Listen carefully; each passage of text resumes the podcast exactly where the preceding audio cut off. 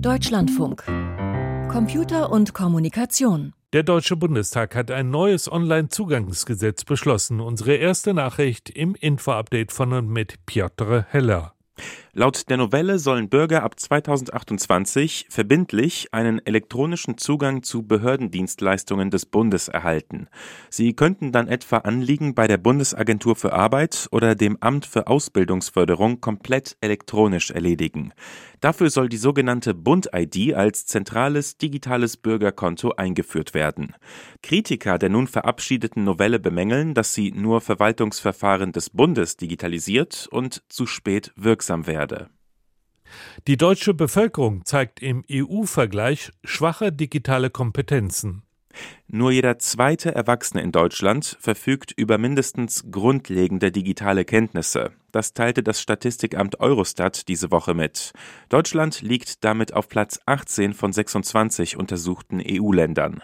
Die abgefragten Kenntnisse umfassen beispielsweise Kompetenzen wie Inhalte im Netz zu finden und selbst zu erstellen oder Wissen über Datenschutz. Am besten schnitten die Niederlande und Finnland bei der Untersuchung ab. Dort verfügen über 80 Prozent der Bewohner über grundlegendes digitales Know-how.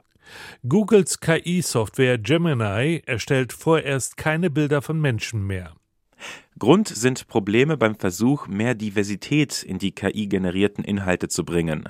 Die Software hat seit drei Wochen eine Funktion, die Bilder aus Textvorgaben erzeugt. Das Tool ist darauf ausgelegt, auch Abbildungen von ethnischen Minderheiten mit einzubeziehen.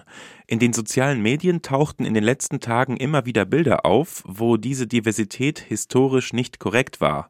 So soll Gemini beispielsweise die Gründerväter der Vereinigten Staaten als schwarze Frauen dargestellt haben oder Wehrmachtssoldaten als schwarze und asiatische Menschen.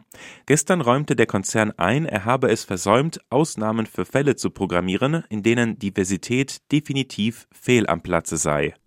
Die Europäische Kommission hat ein Verfahren gegen TikTok eröffnet. Damit will sie prüfen, ob die Online-Plattform das Gesetz über digitale Dienste befolgt und ausreichend gegen die Verbreitung illegaler Inhalte vorgeht. Zudem will die Kommission den Jugendschutz untersuchen. Konkret geht es etwa darum, ob TikTok genug gegen Suchtverhalten unternimmt. TikTok erklärte, dass es weiterhin daran arbeiten werde, junge Menschen auf seiner Plattform zu schützen und dass es der Europäischen Kommission diese Arbeit im Detail erklären wolle. Der Chiphersteller Nvidia ist beinahe zwei Billionen Dollar wert.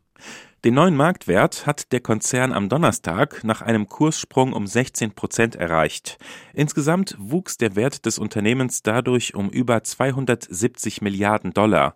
Das ist ein Rekord an der Wall Street. Bislang hielt Facebooks Mutterkonzern Meta den Rekord für den größten Anstieg des Börsenwerts an einem Tag. Nvidia profitiert derzeit vom Boom beim Einsatz künstlicher Intelligenz.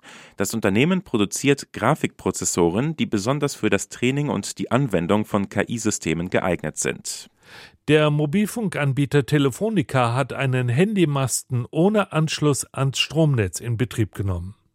Der 50 Meter hohe Funkturm steht in einer ländlich geprägten Region in Mittelhessen, wo es bislang ein 4G-Funkloch gab.